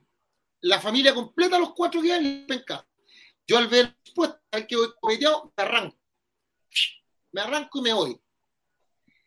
Sigamos ese ejemplo. En ese ejemplo, en la, verdad, en la material, yo soy Ley Emilia. En la verdad material, yo soy un homicida. En la verdad material, soy un responsable y soy un concha de su madre. Perdón que lo digas. Eso soy. Eso soy, ¿cierto? La Literal. Pero ahí viene la verdad procesal. Y la verdad procesal es que yo tengo conducta anterior irreprochable, nunca he sido sometido, nunca he sido condenado. Segundo, yo voy a pagar una luquita a la familia para la reparación celosa al mal causado. Tercero, me voy a ir a entregar. Me voy a ir a entregar en compañía de mi abogado, pero me voy a entregar un viernes, un viernes a las 4 de la tarde para que no me dejen en cana, porque no hay ningún fiscal de turno de la, de la Fiscalía de Alta Complejidad, perdón, de la Fiscalía de Delitos Flagrantes. Pero serviste para la oportunidad y la investigación. y claro, y me entrego, tengo Atenuante. tengo tres atenuantes. Creo que no Esas antes, que me van a sacar firmando y no voy a pegar. Entonces, la verdad material, soy un ser humano despreciable, pero en la verdad formal, ¿qué es lo que soy? En la verdad formal soy un no culpable. Entonces, ahora entiendes por qué muchos políticos dicen, mientras los tribunales no digan nada, a mí no me pueden sancionar, o sea, ni siquiera aceptan la sanción moral y social, lo que acabamos de hablar, porque ellos esperan la verdad procesal. Pero hermano, la verdad procesal, y yo se lo dije, yo me dediqué años a ser abogado defensor, por eso, y la élite también sabe, porque también se dedica a lo mismo. Sabemos que no es que uno defienda, eh, la defensa es súper importante, porque sin defensa no hay justicia, pero uno sabe que la verdad, que la verdad material es distinta a la verdad formal. Entonces, por eso, y Eli, y, esa es la, la dicotomía, por eso que hay algunos que lo atacan, y esto lo podía ocupar al revés. Si yo hoy día saco una pequeña noticia y digo que alguien es un sinvergüenza, que debía pensión de alimentos, que tenía orden de arresto, pura fake, weón, en vez de contar la verdad, cuando esa persona logre demostrar que era inocente de eso, ni siquiera no culpable, inocente, Mira. le, Le hiciste y tenemos la causa, po, y tenemos el ejemplo. Y tenemos el ejemplo claro. ¿Tú sabes lo que pasó en el edificio de la cisterna? Sí, ya, ya, cuéntelo. Yo lo sé. Contemos, aclaremos, porque te juro que yo me desayuné. Yo no, yo no soy el abogado de Franco en esa causa. ¿Ya? Pero es una causa pública y ya con el tiempo yo le dije a Franco, ¿sabes qué? Le voy a echar un ojo porque en realidad tengo que saberlo todo. ¿O no? Entonces, obvio, obvio. Es de la nuestra, es de la nuestra, es de la nuestra. encima estaba, más encima estaba. Ya, Entonces dale. yo digo, ¿sabes qué? ¿Qué, qué tanta wea? Dije yo, vamos a tomar este toro por las astas porque en realidad no podemos estar sin el argumento, sin, no podemos variar, no puede existir una variabilidad en la información. Ya, Entonces, me meto, tomo la querella, Roberto Cofre, que, es el candidato, que era el candidato a senador también por la metropolitana, también toma la querella, él es ingeniero, mm, así como ultra seco cerebro, información, análisis, shu, shu, shu, empezamos a leer, empezamos a ver, empezamos a ver el negocio, empezamos a ver el sistema que se generó en esa querella y Rodrigo, yo me quería morir de las mentiras que se generaron públicamente en contra de Franco y que no tenía absolutamente nada que ver. Acá hay un incumplimiento de contrato entre una empresa con otra. Son dos empresas. Empresas en las que Franco Parisi jamás fue socio, fue un trabajador. En, un, en el año, en un periodo donde Franco era muy popular y andaba con la pizarrita y a los zamoranos. claro. A los claro, zamoranos con el Club Santiago. Pasó lo mismo que Zamorano con el, con el Transantiago. Puso la cara y se lo comieron. Obvio. Entonces, empezamos a analizar de la propia querella. Tú cachai que uno analiza hasta el punto y coma y la intencionalidad de la frase. Entonces, empezamos a analizar y empezamos a ver que había una, había una, un, un- un vacío en el proceso de la declaración, donde trataban de vincular a Franco con la actuación de Mauricio Lizana, pero resulta que Franco jamás fue el intermediario de la vinculación de las empresas, sino que fue una empresa formal que se llama RFR Factor, FR Group, que fue el tercero que, se, que generó la vinculación entre una empresa y la otra, que, son un, que es un broker. Entonces, Franco trabajó para esta empresa que finalmente es la que hoy día administra el edificio a través de otra empresa. Es, es todo un cuento porque este tipo tenía dos, tres empresas y una generó el contrato de promesa con el tema del inmueble y la otra empresa es la que administra el inmueble. Franco Oye, nunca tuvo nada que ver, Rodrigo, a, nada que voy ver. Te voy a interrumpir porque tengo una buena noticia a los dos. Ya que estamos hablando, pues para que para podemos continuar. Nos está mirando el señor Parisi. Y dice, dice el señor Parisi, me dice que mañana, mañana ah, va a estar a las disponible a las 7 de la tarde. Eli, ¿podés estar mañana? Todo el rato. ¿Al rato? Sí. Ah, mañana, bueno, vamos a sacar el jugo. Te cosiste, Franco, ¿ah? Te cosiste. Mañana, mañana es con todo. Oye, Mañana mira qué sí, intenso acá la Ese- cuestioncita. no, oye, hoy no día- oye. Hoy día vamos a dejar la masa hecha, vamos a dejar la masa hecha para que mañana. Que Mañana es pasapo. Oye, mañana es pasapo. Es pasado, sí, muy bien. Muy bien, muy bien. Oye, pregunta aquí Alexis Briones, ¿cómo le fue a la abogada en las votaciones? Como el hoyo. ¡Qué buena, re! Me encanta. No, ya, me seamos claros, seamos encanta. Yo, yo, yo soy, yo soy súper resiliente para estas cosas.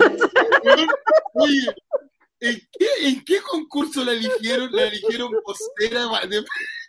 Oye, La ¿De vocera. dónde, ¿Te ¿de imaginas dónde están sacando? Oye, ¿De dónde, de ¿cómo dónde están las pensiones?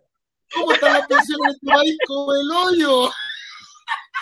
Oye, oye, ¿qué onda ustedes, weón? Cuando en el último año los mandan a las polas, hacen la práctica, ¿qué, onda? weón? No, Qué mira, súper fino, weón. Se pasaron, se pasaron, Oye. realmente se pasaron. Ya, pero no, expliquemos ya, pongámonos serios. Ah, ya. Eh, no, no, no, no es que nos haya ido mal, es que nos faltó mucho voto y porque finalmente la derecha de verdad que por primera vez en la vida se cuadró para votar por el conglomerado, votó completo. Por lo tanto, nosotros tuvimos por lista el 3%, 12.000 votos, en el distrito más de derecha que existe. Por lo Ya. tanto, un 3%, 3,2% Competía- tampoco es malo. ¿Con quién competía ahí? Con el Gonzalo Fuensalida, con Tomás Hirsch, con el Guillermo González, con el Gonzalo de la Carrera. Ahí en el 11. ¿En el 11? En el 11. En el 11 Ah, está ahí. No, en el. Estaba. Perdón, perdón. Perdón. Sí, sí, sí. Ah, ya. Ya, ya, ya gringo, ¿viste, weón? Contrólate, ¿Viste, weón. Gobiérnate. Gobiernate, ya. Ya, pues. Y por lo tanto, mira, para mí, de verdad te lo digo, fue una derrota con sabor a triunfo. Porque no gané, no tengo un escaño, pero el solo hecho de que en el distrito 11 12.000 personas crean en el partido de la gente cuando teníamos un adherente en todo el distrito cuando empezamos. Un adherente. Buena. Es un éxito. Ahora, yo lo veo a largo plazo, es un trabajo. Hay que demostrar. Si esto no es llegar y ganar y así como que la gente va a llegar y votar por ti, Oye, pero acá aquí hay te un podemos tema de ayudar. fe Oye, te podemos pública ayudar que tenemos pues. que dar. Te podemos ayudar, ¿Ah? te podemos invitar un lunes para que te un par de chuchadas y te haces conocida. Más lo de la tele y vais sumando. No, no la aprendáis, weón, no la aprendáis, porque imagínate de acá decir Esta es como imagínate- nosotros, es como nosotros. Imagínate si le cae mal, si le cae mal el, el invitado, te va a tapizar. No, vamos a tener que ponerle los 20 segundos. ¿Cómo se llamaba la calle que salía en el Morandé con No, yo dije- Dramático Frey, y agradezcan que soy una dama, querido. Oye, ya me imagino, no, ya me imagino así como, como el profe Massa, weón. Uy, ¿verdad? Nosotros trajimos al profe Massa, Dijimos Flaga, al profe Massa y le dejó la cagada, no dejó y dejó la cagada, se picó, empezó a hablar contra. Y, y él tan compuestito, y realmente no. Y, y, y, se pica y empieza, y como que se enoja con él mismo, hace un diálogo con él. No, y es muy divertido. Nosotros No no podíamos creer. creer. Estábamos hablando del eclipse y de pronto lo trasladamos a la política y aquí quedó la pelotera. Y empezó, ¿te acordáis que, que empezó a hablar contra Carlito Larraín? Yo no, puedo hablar, yo no puedo hablar con un ser como ese. No, no, para tanto, no, era terrible. Oye, No, era la terrible, terrible. espectacular. Y a Oye, nosotros chiquillo, hemos hecho oye, de, de chiquillo, todo, en- de en- lado a lado. Pero Chiquillos, vamos, vamos cerrando las ideas porque en honor al tiempo. ¿Cuál era? hora. A ver, hagamos un ¿cuál resumen. A ver, explícate, explícate. ¿Qué le No, ¿Qué hago básicamente, ¿qué se juega el PG para la segunda vuelta? Pues, ¿Qué va a tener que hacer? ¿Qué va a negociar? ¿Cómo lo va a negociar? ¿Con quién? Si va a negociar o no. Si se va a aprovechar la cantidad de votos que hay. Pero ahí, Me- ahí le estáis preguntando a Elizabeth persona. Elizabeth. No, Simplemente no, no, Elizabeth, no, no, no, no, no, a mí, a mí, a- a mí me parece, me parece, que más que me parece que más que para Elizabeth eh, eh, una reflexión de, de- como persona de cada uno en realidad. Eh, Luis Alberto dice, gobiernense. ¿Pero para qué? Si hay que celebrar. ¿Para qué? ¿Para qué me invitan si saben cómo me pongo? Ahí está, los 10 segundos de Elizabeth. Hay que contestarle. Si ya no fuimos gobierno, ahora podemos echarle no. Pero- Perdón, perdón, perdón, me voy, me voy, me voy. Ya, vamos. Castigado, castigado. No, mira, mira, Cristian, para responderte, para responder la pregunta, porque yo siempre eh, me he caracterizado y siempre me caracterizo por responder lo que me preguntan. Pero así como le, así como dice Rodrigo, voy a hablar yo como ser común mortal. Yo, la Eli. Creo que el partido de la gente está en un escenario donde no puede cometer un error de guagua, de niño, eh, donde los berrinches tienen que quedar para otro minuto, donde el periodo de crecimiento del partido de la gente debe consolidarse, debe tomar seriedad y las propuestas eh, programáticas deben ser planteadas dónde, con quién y cuándo correspondan. El solo hecho de quedarnos llorando como un bebé porque no pasamos a segunda vuelta es una irresponsabilidad. Acá tenemos que mirar con altura de miras el proceso en el que nos encontramos, con seis diputados, 22 cores a nivel nacional, con una fuerza política que finalmente, como le dije y como hablamos con Rodrigo, es la bisagra actual. Nosotros necesitamos capitalizarlo de la mejor y de la manera más inteligente. Por eso hay que seguir votando inteligente, ¿ya?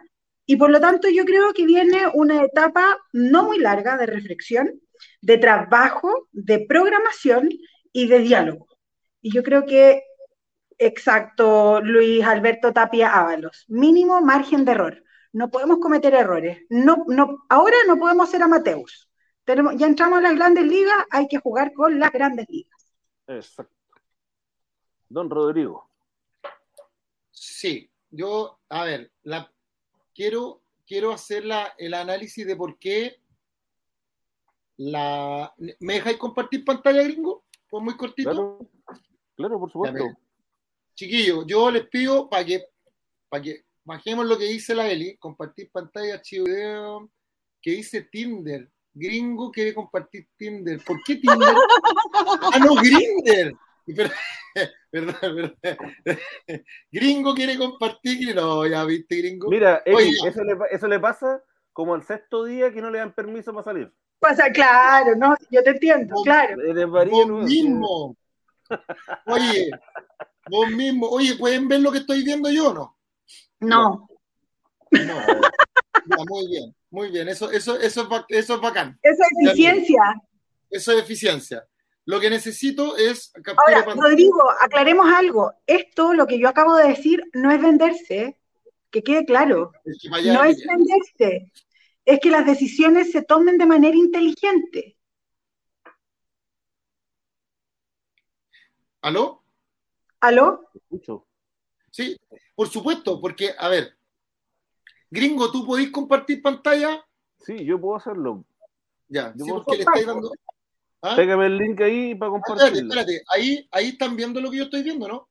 No, te vemos a ti. Me ven a mí, ya. Gringo, comparte, comparte pantalla tú.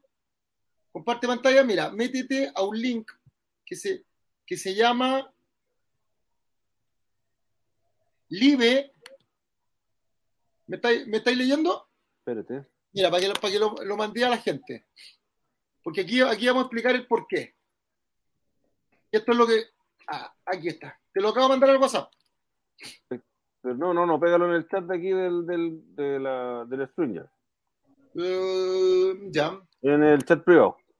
en el chat privado. Eh, En el chat privado, el chat privado, el chat privado. Ahí está. Ahí, el chat privado salió. Sí, Salió, medio. salió, salió con la papa en la boca, weón. Bueno, buen privado. hombre, buen hombre, ¿cómo estás? Mira, este es un sitio que hoy día. Hoy día Ay, yo pensé que era el Ernesto Beloni. Chao, la voladita. Perdona la señora, la voladita. ¡Chan! Mira. Colócate, eh, ¿lo, ¿lo pudiste abrir? Ahí está. Ahí va, ahí va. Arriba, arriba, en la banda de arriba. Arriba, arriba. Coló- ándate a parlamentarias Perfecto. y colócale diputados. Ya, Ahí nosotros baja, para que veamos la estructura. Mira, ahí, ahí, ahí. Fíjate cómo quedó estructurado hoy día. eh, pasa el dato de cuál es la, la página. Se llama Decide Chile. Es muy buena porque es una empresa que se llama Ulholster. Que uno, uno- Ahí está. Fíjate que dice que apruebo dignidad. Mira, lo- el- la, la composición del Parlamento, vamos a ir primero a la Cámara de Diputados. La Cámara de Diputados son 155 hombres y mujeres libres que tienen tres funciones principales: legislar, representar y fiscalizar los actos de gobierno. Esos son. ¿ya? Y aquí la, la composición es de izquierda a derecha son Apruebo Dignidad, que es Partido Comunista, Frente Amplio y Verde, eh, Frente Verde Regionalista Social. 37, de los cuales salieron 8 comunistas, 5 eh, Convergencia Social, 2 del Frente Regionalista Verde Social, 12, eh, perdón, 12 del Partido Comunista y 8 de la Revolución Democrática. El nuevo pacto, el nuevo pacto era la exconcertación, donde hay uno ciudadano, 8 del Partido Democrático 4 del Partido Liberal, 4 del PPD, 4 del PR, 3 del PS, del PS el Partido Socialista. Hay 7 que son de otros, que son no, no, no de estos vínculos, pero también están vinculados a la centroizquierda, donde está el Partido Liberal, Centros Comunes, el Partido Independiente eh, Ecologista Verde y un independiente 100%. Gracias a Dios el Parlamento tiene un independiente 100%, que era el, el ex Contralorito, el gallo que hacía de Contralorito, él. Fíjense que después viene Partido de la Gente, miren, seis, seis eh, diputados. Luego dice Chile Podemos, que es la parte más conservadora de la política, a donde están cuatro Evópolis, un partido regionalista independiente, 25 RN, 25 U, le fue bastante bien. Y acá Muy está bien. muy bien. Y acá está Frente Social Cristiano, que es el partido de revolución, el partido republicano de José Antonio Caz con el partido eh, Unión, eh, el- ay, ¿cómo se llama? El Frente Cristiano. El Partido Conservador Cristiano. Si ustedes miran hoy día, y se dan cuenta que las leyes, en principio existen leyes simples que requieren mayoría, o sea, el 50 más 1 de los diputados y senadores en el, en el momento, o sea, en el, en el, en el hemiciclo. ¿Ya? Pero hay otras leyes que son las de mayoría absoluta que requieren el 50 más 1 de los diputados, perdón, de los diputados en ejercicio, y luego vienen las de quórum calificado, que son dos tercios, o sea, 104 eh, o tres quintos, que son 93. Si usted toma hoy día, por ejemplo, a Prodignidad, veamos a la izquierda, a Prodignidad son 37 más la ex concerta, que son 37 más, y sumémosle a los de a los, a los, otros, Sí, a los otros. Le, 81, no alcanza, no alcanza. No alcanza. No alcanza. Sumemos a Chile Vamos, que son 53, más los 15 del Frente Social Cristiano, da 68. En ambos casos, para que logren hacer esta, necesitan a los seis del PDG. Los PDG necesitan por uno o por otro lado. Por uno o por otro lado. Derecha e izquierda necesitan. Necesitan porque eh, son los que dan vuelta a la balanza. Ahora vámonos al Senado. Cáchate en esta, mira. En el Senado, ¿por qué está importante el Senado? Aquí en el Senado, claro, alguien me va a decir, sí, pero el PDG no alcanzó a tener participación en el Senado. Pero miren lo importante que hay acá. El Senado, recuerda que yo le dije que la Cámara, los diputados tienen como misión fundamental legislar, o sea, hacer leyes, representar a la gente en, los organismos territoriales, o sea, llevar, idealmente, pues uno tiene que hacerlo, tomar la iniciativa y lo que quiere la gente, las demandas de, del, territorio y llevar a la autoridad político-administrativa. Y la tercera es fiscalizar los actos de gobierno. En cambio, los senadores no. Los senadores no fiscalizan actos de gobierno sino que los senadores lo que hacen es representan a sus circunscripciones, o sea, grupo de distritos, un sector territorial mucho más grande, legislan, pero, pero ellos sirven de, diferendo entre la disputa entre autoridades político-administrativas y los tribunales de justicia, y también sirven como jurado en las acusaciones constitucionales, Y, en, otros elementos que tienen que ver con validaciones del Tribunal Constitucional. O sea, el, el Senado actúa más como jurado de decisión pero para que las cosas lleguen al Senado tienen que, por regla general, por regla general, haber pasado por la Cámara de Diputados. Fíjense cómo está estructurado acá, de izquierda a derecha. A Pro Dignidad tiene cinco senadores, o sea, tiene dos del Frente Regionalista Verde Social, eh, este, del PC, eh, dos, y uno que es de izquierda, pero no dice por qué. No, dice, ah, en el segundo, la ex concerta son los que tienen mayor cantidad de diputados. Tienen 17. Tienen Ah, es que el, tienen a dos del Partido Democrático dos del PE, dos del PS y nueve que son que salieron compactos. Ahí está, por eso. ¿Y por qué? Porque miren, fíjense, cuando vamos de izquierda a derecha, ese, ese círculo, que es un círculo como vacío, eh, ¿por qué es vacío? Porque el Senado, a, a diferencia de la Cámara de Diputados, la Cámara de Diputados se renueva cada cuatro años y se renueva junto con la República. En cambio, el Senado, los senadores duran ocho años y se renuevan cada cuatro parcialidades. Estos que están aquí arriba, que son los, los blanquitos, son senadores que no están siendo renovados. Entonces, en la provincia hay un senador o senadora que no está siendo renovado. En el Pacto Nuevo Social, nueve. Fíjense en el otro. En el otro hay uno que no está siendo renovado y dos independientes. O sea, llegaron dos independientes, entre los cuales está Fabiola Campillay. Y, y fíjense acá, el Chile, Chile Podemos, o lo que llaman la derecha, tiene 12 los renovados y de los renovados tiene 2 Evópolis, 5 RN, 5 UDI. Y el Frente Regionalista que Social Cristiano tiene uno, que es el Rojo Edwards. Si ustedes suman, se van a dar cuenta de que el Senado, para tener mayoría, necesita al menos el 50%. El Senado, aquí son 50 senadores y senadoras, la mitad son 25. Chile Podemos tiene, de, en la derecha, tiene 24 más 1.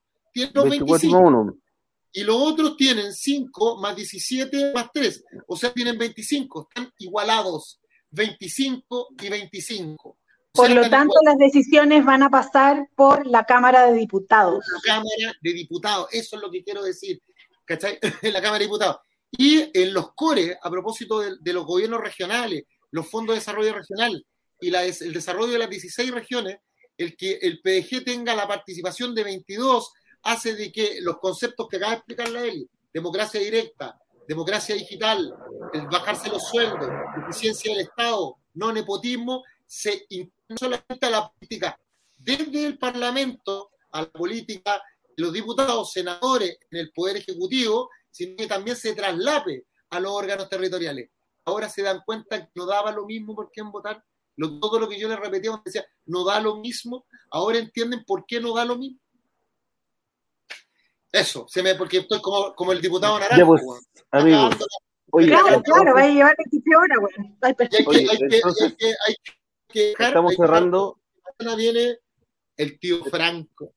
Oye, entonces estamos cerrando este capítulo y mañana nos volvemos a encontrar. Estamos cerrando el capítulo de hoy y mañana nos volvemos a encontrar con Franco a las 7 de la tarde. 7 de la tarde, eso es lo que. Lo que ¿Estamos? pregúntale, a, pregúntale, a la vocera, pues, pregúntale a la vocera. No, si la Obvio, vocera es nuestra. Que estar porque la yo digo yo, tengo, yo siempre he tenido un problema con los voceros, porque no sé si a veces son voceros y otras son bolseros, pero ¡ay! Yo no tengo, a mí que me registren, a mí, que me registren. Oye, sucedáneo de Tomás Muchati, tú no eres de bolsero. Oye, yo soy el más bolsero, más bolsero del mundo, pero lo reconozco, tengo 20% de descuento por reconocerlo. Gringo, no puedes atacarme, soy inmaculado ahí. No, te bolsero me lo dice. Yo creo que va a comenzar el próximo año con una fotocopia de la, de la tarjeta de la cuenta RUT. Así es. Ah, te, van a poner a vos, te van a poner Bolsonaro. Lo bueno es que yo ya sé con quién tengo que entenderme. ella, ella. Oye, Eri, muchas, muchas gracias. Nos vemos mañana. Bendiciones, gracias, Eri. Sos una genial. Tú también, gracias por millón, gringo amigo. Sácate esas camisas guayaderas, me encantaron, sáquese más porque me hace, me hace pensar que estoy en otro lugar y que el mundo es siempre lindo. Debe ser la temporada, debe ser la temporada ahora. La temporada. ¡Ah! Ahora viene la canción de TikTok acá de toser la Eli. Oh no, oh no, no, no. Hagamos un TikTok. Ya cabrón, los quiero mucho. Muchachos. Chao, chao, chao. un millón de gracias por la invitación. Nos vemos mañana. Un pueblo educado es un pueblo libre. No lo olviden nunca.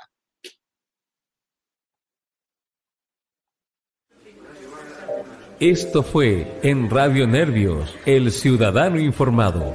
Rodrigo Logan y Cristian Saavedra dieron vida a este programa de información y servicios, la actualidad conversada al relajo de la tarde. Esperamos haberte ayudado. Nuestro fin ha sido colaborar en el despertar de la sociedad chilena y ofrecer una respuesta simple a los cotidianos problemas e interrogantes del diario vivir. Buenas tardes.